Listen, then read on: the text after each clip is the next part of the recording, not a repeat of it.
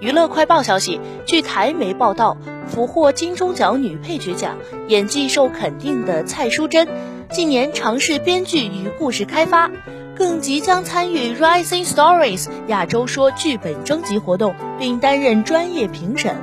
她十八日出席台北电视节时透露，两三年前曾接触剧本开发，结果尝到苦头，发现编剧真的不是人干的，会肥胖、掉头发。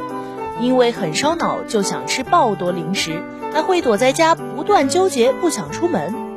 他说，当时体验到编剧的生活真是悲惨，想不到时就是想不到，会一直卡关，觉得通道被关起来。因为余悸犹存，短期内不会再做这种事儿。当演员还是最幸福的，不过他也认为。很希望影视作品的前置时期就可以找参与演出的演员提早加入，彼此激发创作力与想象力。毕竟演员与制作人、编剧、导演的角度是不同的。